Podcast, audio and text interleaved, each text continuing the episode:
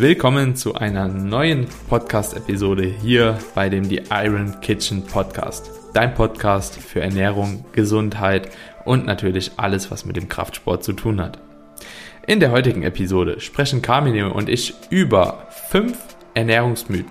Also anknüpfend an die letzte Episode, die rausgekommen ist mit den Trainingsmythen, sprechen wir heute über das Thema der Ernährungsmythen.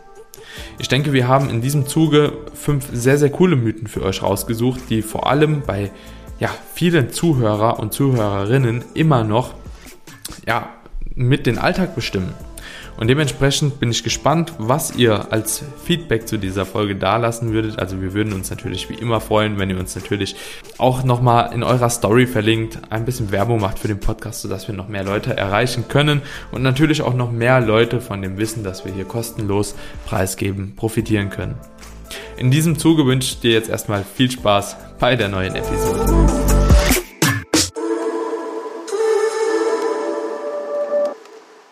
Willkommen zurück hier zu einer neuen Episode des The Iron Kitchen Podcast. Und zwar haben wir heute mal wieder anknüpfend an die letzte Episode ein cooles Thema für euch. Und zwar geht es dieses Mal um Ernährungsmythen.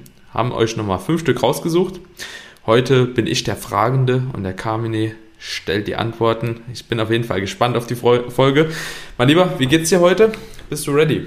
Mir geht's gut. Ich bin ready. Ich habe mir heute auch unsere ähm, heutige Podcast-Episode nochmal angehört äh, zu dem richtigen Mindset bezüglich Verletzungen, wie man damit umgeht. Und ist total spannend, weil ich habe die Podcast-Episode gehört und mir so gedacht, krass, das ist gerade mal zwei Wochen her und alleine wie ich mich jetzt schon von meinem Mindset in den zwei Wochen weiterentwickelt habe und wie ich mit der Situation umgehe, ist einfach ist einfach eine, eine komplett andere, also im positiven Sinne. Deswegen, Leute, hört sich auf jeden Fall an, die Feedbacks sind toll. Phasen der das Verletzung. das ja. funktioniert tatsächlich, also es funktioniert tatsächlich, das will ich damit sagen. So, ähm, nice. Ja. War, war auch für mich ein schöner Sehr, Moment. sehr geil. Ist ja das erste Mal, dass ja, ich ja, glaub, noch so durchlaufe. Ja, ja, ist schon, ist schon spannend. Naja, mit dem Bandscheibenvorfall hattest du das auch schon so ähnlich, ne? Ja, aber das war, Wochen. aber da, das war so, das war, also da wusste ich, wie ich damit umgehen kann. So, ja. das, und das hat mich jetzt nicht so hart getroffen, also körperlich nicht so hart getroffen, dass ich jetzt so, so krass eingeschränkt war. Es war, war halt wirklich nur auf Konntest kurzen, doch Brust relativ, trainieren, ne? relativ kurzen Zeitraum limitiert. Aber das ist jetzt, also jetzt bin ich erstmal raus. Aber gut, la, lass uns, lass uns ja. auf die positiven Dinge konzentrieren. Und äh, yes. ich habe richtig Bock auf diese, ähm, ja, auf diese Episode, die nächsten fünf Mythen aufgreifen, aber diesmal äh, halt zum Thema Ernährung. Yes, alright, komm, dann starte ich auch direkt mal mit der ersten Frage rein. Und zwar, das ist eine Frage, die ich sehr, sehr oft auch mittlerweile sehe und auch sehr, sehr oft noch gefragt werde. Und es geht um das Thema, wir können nicht mehr als 30 Gramm Eiweiß verdauen und eigentlich auch pro Mahlzeit aufnehmen. Höre ich in dem Kontext, Kontext auch immer wieder. Ja. Ja, ist auf jeden Fall auch eine Frage, die ich sehr oft gestellt bekomme. Und das ist auch so eine Frage, wo ich gut verstehen kann, warum dieser Mythos aufgetaucht ist. Und ich glaube, das sollte man dann auch nochmal ansprechen im Sinne der Proteinsynthese nämlich und, und was da so Empfehlungen mhm. sind, was jetzt aber eben nicht zu verwechseln ist mit der maximalen Menge, die man verdauen kann. Denn ganz einfach beantwortet, kannst du im Prinzip auch 100 Gramm Protein pro Mahlzeit essen und äh, du wirst auch diese 100 Gramm Protein in irgendeiner Form verdauen und verwerten können. Die Frage ist nur, ab welchem Wert, ab, ab, ab welcher Menge hast du keinen Nutzen mehr? Das ist vielleicht eher die Frage, die dann eher gestellt werden sollte. Und deswegen lautet die richtige Antwort auf diese Frage, nein, du kannst wesentlich mehr als 30 Gramm verdauen. Es gibt im Prinzip kein Limit, aber es gibt halt eben so einen, sag mal, Kosten-Nutzen-Effekt oder eine gewisse Schwelle, wo man einfach sagen kann, naja, wenn du jetzt mehr Eiweiß isst, hast du jetzt keinen Bonuseffekt mehr hinsichtlich der Proteinsynthese, hinsichtlich des Muskelaufbaus und du wirst definitiv auch nicht satter sein, weil du die doppelte Menge an Eiweiß konsumierst. Und deswegen würde ich sagen, als guter Richtwert, um, sag ich mal, alles rauszuholen aus der Mahlzeit, kann man sich so an die 30 bis 50 Gramm Protein orientieren, je nachdem, wie groß und schwer man ist ähm, und was so die sportlichen Ziele sind. Aber das ist jetzt nichts, woran ich mich festmachen würde. Und wenn du mal Bock hast auf ein geiles Steak oder auf einer geilen Grillparty bist und willst einfach mehr Fleisch essen oder mehr Eiweiß essen und denkst jetzt so, ja, aber das, das wird dann nicht verdaut, so, nee, lass es dir schmecken. Mhm, ja. ja, das ist äh, tatsächlich ziemlich witzig eigentlich. Dass, äh, und es ist auch ein Mythos, also was heißt witzig? Es ist halt ein Mythos, der immer noch am Start ist halt. Ne? Ja. Und ich glaube, das ist also zum einen durch den Grund mit der Proteinsynthese ähm, und zum anderen, was glaube ich auch einfach äh, ohne die Proteinsynthese, so dass man gesagt hat, okay, sech, äh, sechs Mahlzeiten am Tag oder so machen halt mehr Sinn oder sieben oder also umso öfter du quasi isst. Und natürlich muss man so auch ein bisschen so das Protein dann halt eben aufteilen, weil du brauchst ja auch in jeder Mahlzeit irgendwie Protein. Und ja, ist halt irgendwo Quatsch, ne? Also, weil vor allem 30 Gramm ist sogar teilweise für gewisse Leute zu wenig pro Mahlzeit. Ja, genau. Ne? Ja, ja, Muss man halt völlig auch richtig, sagen. ja, völlig richtig. Ja. Und, dem, und dementsprechend, also ich persönlich esse auch lieber ein bisschen zu viel pro Mahlzeit auch, als ein bisschen zu wenig. Also ja, 30 Gramm Protein pro Mahlzeit wäre bei mir zum Beispiel raus. Ja, äh, auf jeden Fall. Also wäre bei mir auch zu wenig. Aber es ist halt auch wichtig zu sagen, es ist halt sehr individuell. Es kann tatsächlich Eben. sein, dass bei Safe. manchen die 30 Gramm gut passen. Ähm, man sagt ja ungefähr so 0,4 bis 0,5 Gramm Protein ähm, pro Ja. Kilogramm Körpergewicht pro Mahlzeit. So, wenn du jetzt eine kleinere, leichte Frau hast oder auch leichteren Ja, Mann, ja, klar, dann eben. kann das durchaus passen. Aber ich glaube, was wir damit ausdrücken wollen ist, setzt euch da kein Limit und sagt, mehr als 30 Gramm darf ich nicht, weil, Punkt, Punkt, Punkt. Nee. Ähm, so ist es nicht. Der Körper kann alles verwerten, ja. Was, ich, ich, ich gehe sogar einen Schritt weiter und sage, hey, wenn ihr wirklich in der Situation seid, äh, zu wählen zwischen einem extra Steak oder äh, keine Ahnung, extra ne, einem äh, extra Pasta oder extra Nudeln oder eine extra Portion Fett, würde ich eher zu Protein tendieren, weil du hast halt noch einen netten thermogenen Effekt, den du mitnehmen kannst von 30 Prozent, so was halt die anderen Makronährstoffe in dem Maße nicht haben. Also warum nicht das mitnehmen, wenn du kannst? Aber wie gesagt, Ja. ne, also Ja, ja. einfach unter Vorbehalt. Yes. Also, egal, können wir quasi vergessen, den Mythos. Also, der ist wirklich falsch. Zweiter Mythos. Süßstoffe machen dick. Uh, Tatsächlich wurde ich am Wochenende auch Thema. auf einer Grillparty nochmal äh, drauf angesprochen. Sag mal, du trinkst Cola Light, aber Cola Light ist doch viel schlimmer wie Cola. Ja, da, das ist so die Aussage. Ist doch viel schlimmer, viel schlimmer wie Co genau. Also das ist, das ist einfach so ein, so ein Spruch, den man mal raushaut. Und wenn du die Leute fragst, ja, aber warum denn, dann können die dir gar keine Antwort darauf liefern im Regelfall. Oder sie sagen halt, ja, weil Süßstoffe ungesund sind. Und dann sage ich halt so, nee, sind sie eben nicht. Also zumindest wenn wir der aktuellen, aktuellen Datenlage vertrauen, sind Süßstoffe nicht gesundheitsschädlich. Sie verursachen keinen Krebs, sie verursachen auch keine Verdauungsprobleme, sie schädigen auch nicht die Darmflora und sie verursachen auch keine Kopfschmerzen. Also wenn wir das Ganze wirklich mal runterbrechen auf die Datenlage, ja, und nicht einfach nur hören sagen. So, und beim Thema Ja. Süßstoffe, dass Süßstoffe dick machen, nein, machen sie nicht. Also rein objektiv betrachtet machen sie nicht dick, weil Süßstoffe enthalten keine Kalorien und was keine Kalorien enthält, kann eben auch nicht dick machen und das ist Fakt, Punkt. Und wenn wir das Ganze auch mal objektiv betrachten und auch mit der Evidenz uns anschauen, erhöhen Süßstoffe auch nicht den Insulinspiegel oder haben darauf einen Einfluss. So, egal was euch da jemand erzählt, es macht auch gar keinen Sinn. Und wenn wir mal ganz ehrlich sind, Süßstoffe wurden, glaube ich, sogar ursprünglich für Diabetiker entwickelt. So, und äh, gerade bei den Personengruppen darf es sowieso nicht passieren oder sollte es nicht passieren. Also, nee. Deswegen auch der Punkt mal raus, haben wir direkt mal einen zweiten Mythos hier mit drin. Aber wenn wir das Ja. Ganze auch mal subjektiv betrachten, weil ein- einige dann sagen, ja, aber Süßstoffe fördern doch den Heißhunger. Äh, muss man auch ganz klar sagen, wenn wir uns jetzt wirklich mal die Evidenz anschauen, ist es nicht so. Das, ähm, da, da sieht man nämlich tatsächlich, dass es eher den Heißhunger unterdrückt, dass es auch als diätetische Maßnahme, also der, dass man quasi zuckerhaltige Getränke gegen süßstoffhaltige Getränke austauscht, eher dabei helfen kann bei der Diätadhärenz, ja, und auch ähm, was den Erfolg angeht. Und äh, sorry, aber Korrelation ist auch nicht Kausalität, weil dann oft gesagt wird, ja, seitdem man aber Süßstoffe in den USA eingeführt hat und da ist die äh, Rate an Übergewicht hochgegangen, an Diabetes hochgegangen. Ja, sorry, das hat aber nichts mit dem Süßstoffkonsum an sich oder allein zu tun, sondern das sind die anderen Faktoren drumherum. Und deswegen immer ne, Korrelation, Kausalität hängt nicht zusammen.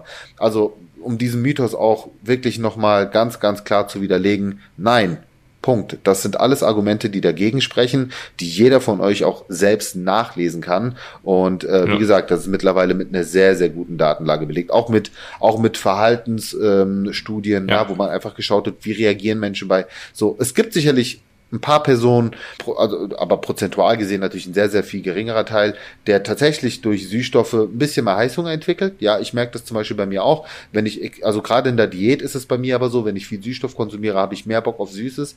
Aber wie gesagt, ähm, Ausnahmen bestätigen die Regel so. Und das ist halt echt ein Bruchteil und man kann nicht seine eigene Situation ähm, auf die Allgemeinheit beziehen. Ja, also jetzt auch vielleicht anekdotisch, einfach auch nochmal kurz ein paar Worte von mir dazu persönlich, also ich bin auch der Überzeugung, beziehungsweise ich habe mich in die Thematik auch mal ziemlich tief eingelesen, weil es mich auch einfach interessiert hat, jetzt auch im Zuge von der Wettkampf-Rap so am Ende mit äh, ja, Insulinpeak und bla bla bla bla bla. Ich gehe auch mit einem halbwegs normalen Menschenverstand einfach da rein, dass natürlich Süßstoffe trotzdem irgendwo so ein bisschen, also klar, das, was wir wissen, ist, dass die nicht dick machen, so dass sie auch keinen Heißhunger extremermaßen fördern, dass sie Insulin kaum beeinflussen, wenn überhaupt.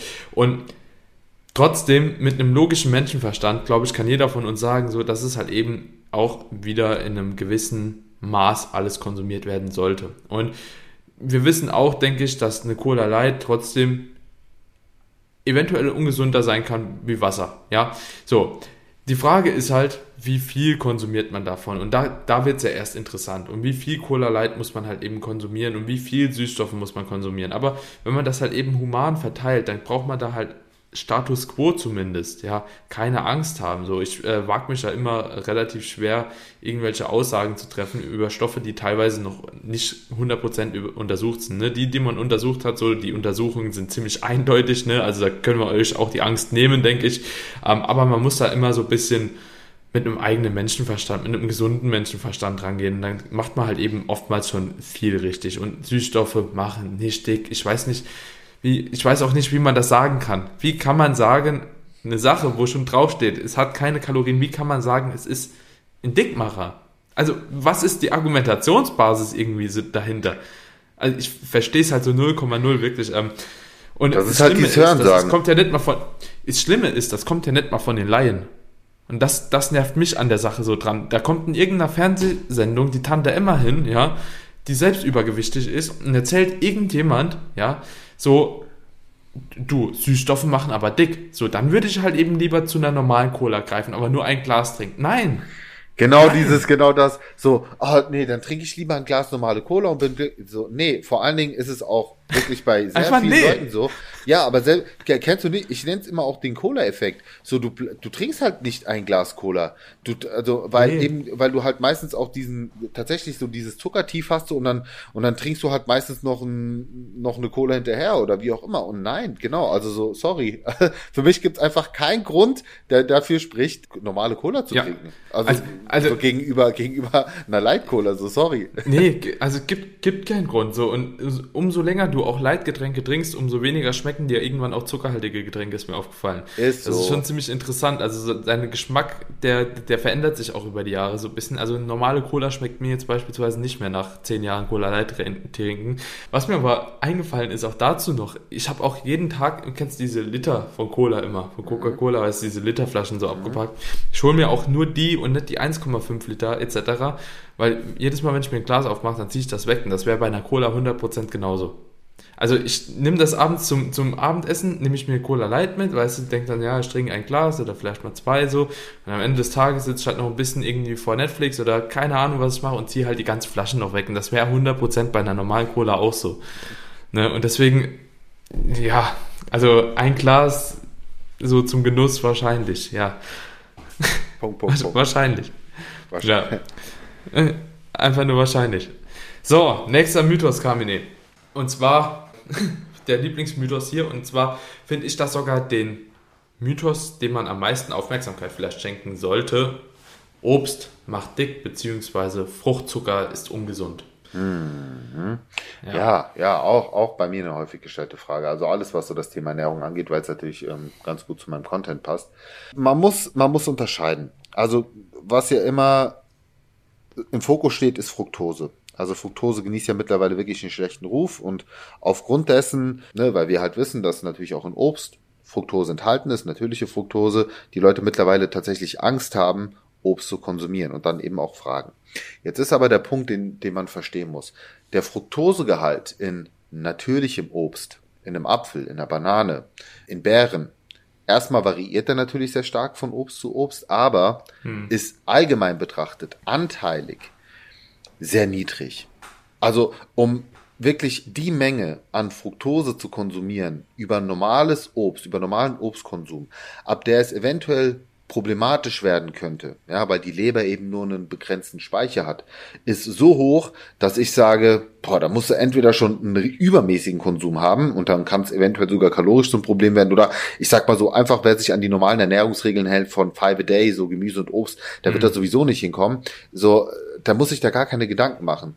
Problematisch wird's nur dann, wenn wir eben viele Lebensmittel, viele äh, stark verarbeitete Lebensmittel, Süßigkeiten, äh, Getränke und so weiter konsumieren, wo du hochkonzentrierte Fructose drin hast. Ja, industrielle, also in den USA ist das ganz mhm. schlimm. Da gibt's ja dieses High Fructose Corn Syrup, was in allen mhm. Getränken, in jeder Süßigkeit, in allen möglichen drin ist. Also schaut einfach mal auf die Verpackung drauf. Auch bei, bei Knuspermüsli, bei Süßigkeiten habt ihr ganz mhm. oft eben zugesetzte Fructose. Und da ist es eben ein Problem, weil da ist es in so hochkonzentrierter Form in Mengen enthalten, wo man tatsächlich, wenn man eben viele dieser Lebensmittel konsumiert, in einen Bereich reinkommt, wo dann Fructose eben nicht wirklich gesundheitsförderlich für euch ist. So, der Fructosespeicher, Daniel, korrigier mich, liegt bei ungefähr 50 Gramm plus minus in der Leber. Mhm. So, also ja. ihr könnt selbst einfach mal eine Google-Suche machen, Fructosegehalt, Obst und schaut euch mal an, wie viel Fructose in natürlichem Obst, also ich nenne es jetzt mal mhm. natürlichem Obst, weil auch getrocknetes Obst hat natürlich einen sehr viel ja. höheren Fructosegehalt ja, als jetzt ein äh, frischer Apfel. Und dann werdet ihr sehen, was ihr überhaupt erstmal für Mengen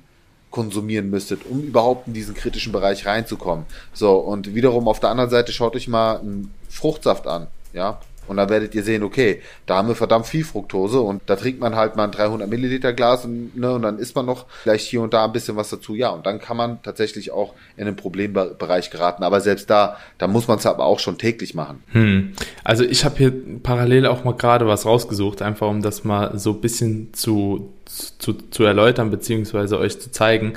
Fructosegehalt, 100 Milligramm Fructose, jetzt muss ich gerade noch mal ein bisschen weiterblättern. Auf jeden Fall wollte ich eben auch noch was kurz zu Fructose sagen. Und zwar, auch in ganz vielen Süßigkeiten ist nicht unbedingt ultimativ viel Fructose. Also nicht immer Fructose ist, also Fructose ist nicht immer der Hauptbestandteil von allen Süßigkeiten. Das muss man halt eben auch sagen. Es gibt super viele Gummibärchen-Varianten. Das kenne ich jetzt, weil wir ja auch damit laden im Bodybuilding etc., die halt eben Glucose tatsächlich als erste Zutat haben.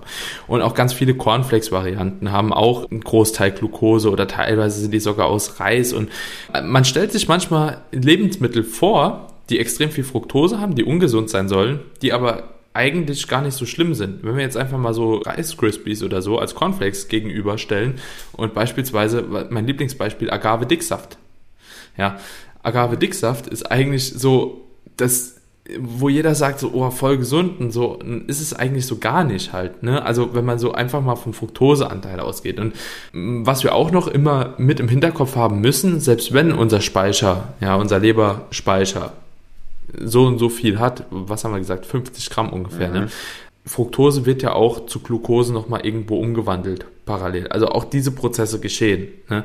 Und dementsprechend ist es halt eben schon wirklich, also du musst schon eine, eine ungesunde Ernährung normalerweise haben, dass du dir wegen Fructose Gedanken machen musst. Und wenn wir jetzt einfach mal davon ausgehen, 400 Gramm Obst als Richtwert für einen Tag, also zwischen 200 und 400, dann muss man halt eben auch einfach sagen,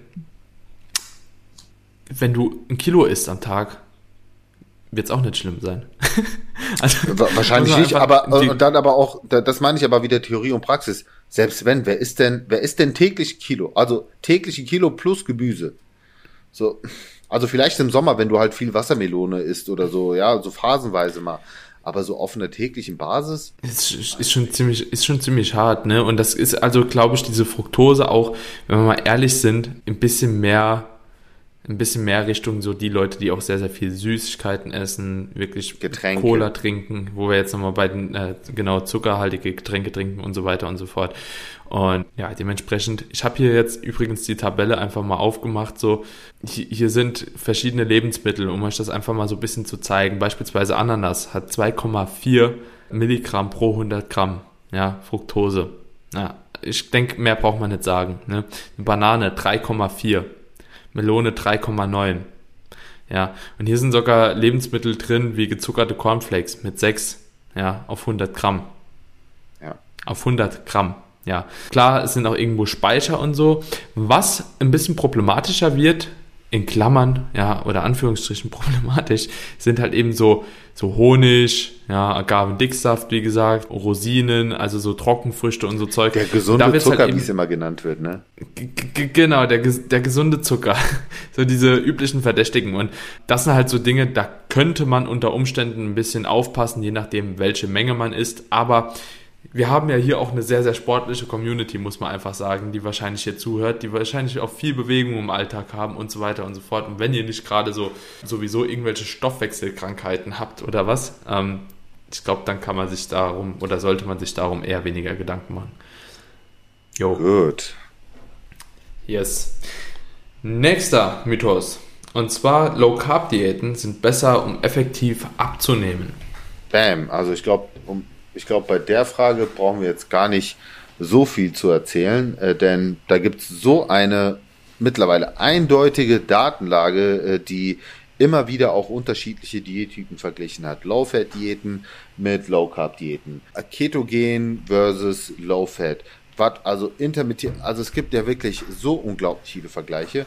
Was immer wichtig ist in dem Kontext, bei der Studie auch, und das ist mir immer wichtig, dass die Kalorien gematcht sind und die Proteinaufnahme.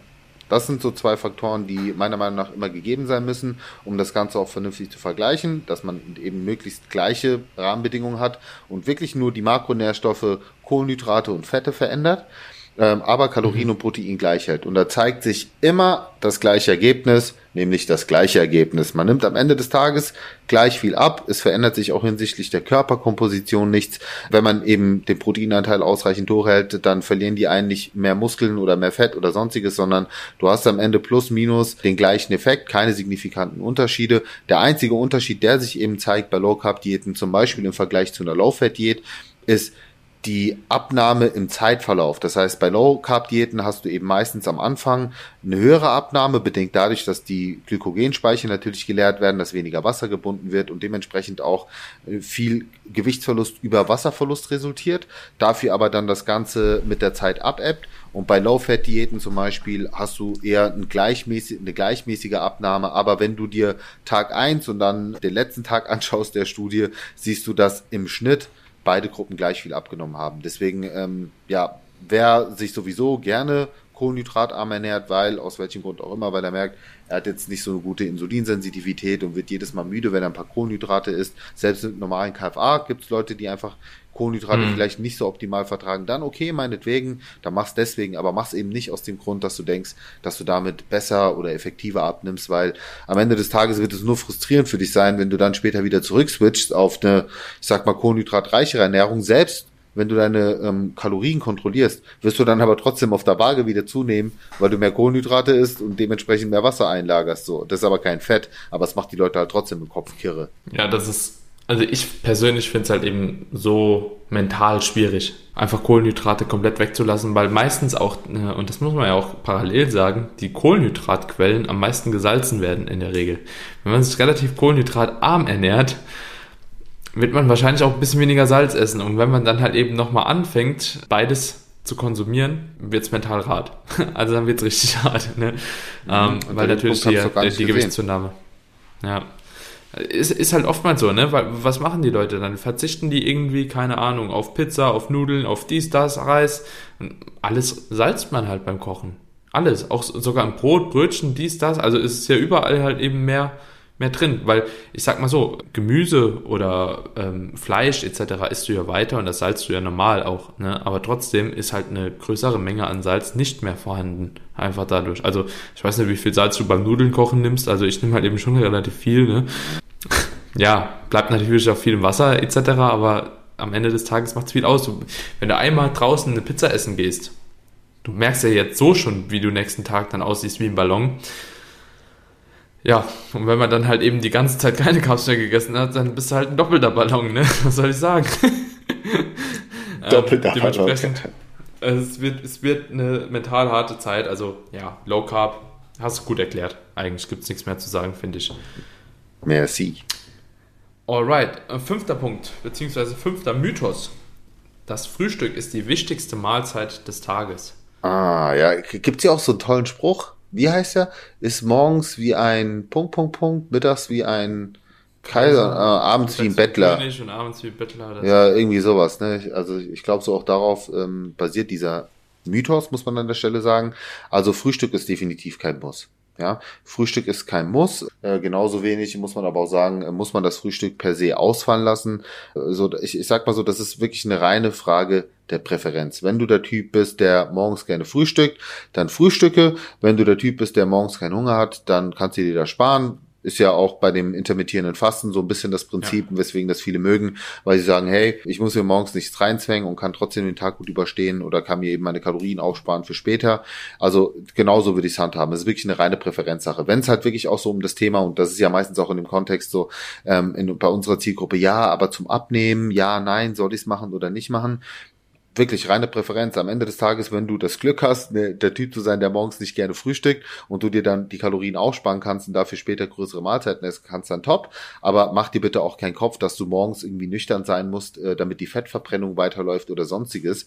Das werden wir definitiv auch nochmal als Trainingsmythos aufgreifen, ob man tatsächlich effektiver Fett verbrennt äh, im nüchternen Zustand. Also wenn euch diese Frage interessiert, äh, auf jeden Fall spätestens bei der nächsten Episode mal reinschalten, wenn wir das dann wieder machen.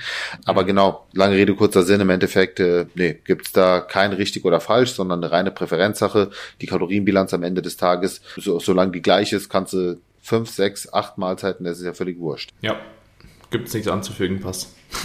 Halt top. Ja. Alright. Mythbuster. Das waren schon fünf. Yes. Geil. Mythbusters. Geil. Ja, auch hier Leute, also wie, wie auch schon bei der Trainingsepisode, wenn ihr diese Mythenrunden feiert, ja, oder wenn, wenn wir auch mal eine QA-Runde starten sollen, äh, mit eure, wo wir eure Top-Fragen hier einfach mal beantworten in so einer Rapid-Fire-Runde, können wir ja mal machen, Daniel. Einfach mal so 25, mhm. 25 Fragen in 30 Minuten runterpeitschen. Wirklich so eine Minute kurz und knackig äh, die Fragen beantworten. So ist ja nicht hier auch mal extrem geil. Dann, äh, ja, zeigt einfach Support. Also eine Sache, die ganz, ganz wichtig ist, bitte lasst uns eine Bewertung auf iTunes da. Das wäre auf jeden Fall mega nice. Ist ein fetter Support für unseren Podcast. Wir geben hier wirklich so viel Gas für euch, Leute, und versuchen Mehrwert-Content rauszuhauen. Also es ist wirklich nur es sind ein paar Sekunden für euch. Und extra Liebe geht natürlich raus, wenn ihr, wie das bereits viele machen, genau diese Episode einfach mal per Screenshot bei euch äh, auf Instagram teilt. Ähm, Daniels Kanal natürlich verlinkt, mein Kanal verlinkt und folgt uns natürlich auch auf Instagram. Dann ist extra, extra Liebe. Und ja, wir sind da wirklich mega, mega dankbar. Wir tauschen uns immer wieder aus. Wir, wir feiern das extrem. Wir haben mittlerweile auch ein Podcast-Team, äh, was sich um den Schnitt kümmert, was sich um ähm, videografische Sachen kümmert. Wir haben äh, jemanden jetzt im Team, der sich um die Coachings kümmert. Falls ihr da Interesse habt, haut uns auf jeden Fall an. Die Leute, die bisher am Start sind, sind super happy. Ich bekomme tolle Feedbacks. Also ihr bekommt hier wirklich auch ein rundum sorglos Paket und alles, was wir dafür gerne von euch hätten, wäre ein bisschen Support, der euch keinen Cent kostet. Das hast du wunderschön gesagt. Wunderschön. Wunderschön. Also ich, will, ich, ich traue mich schon gar nicht mehr was zu sagen, weil es so toll war, Kamil. Ja, ja, an der Stelle verabschieden wir uns, was soll ich dir sagen? ja, okay. Bis zum nächsten Mal, Freunde. Vielen Dank fürs Zuhören. Alright. Ciao, ciao. Ciao.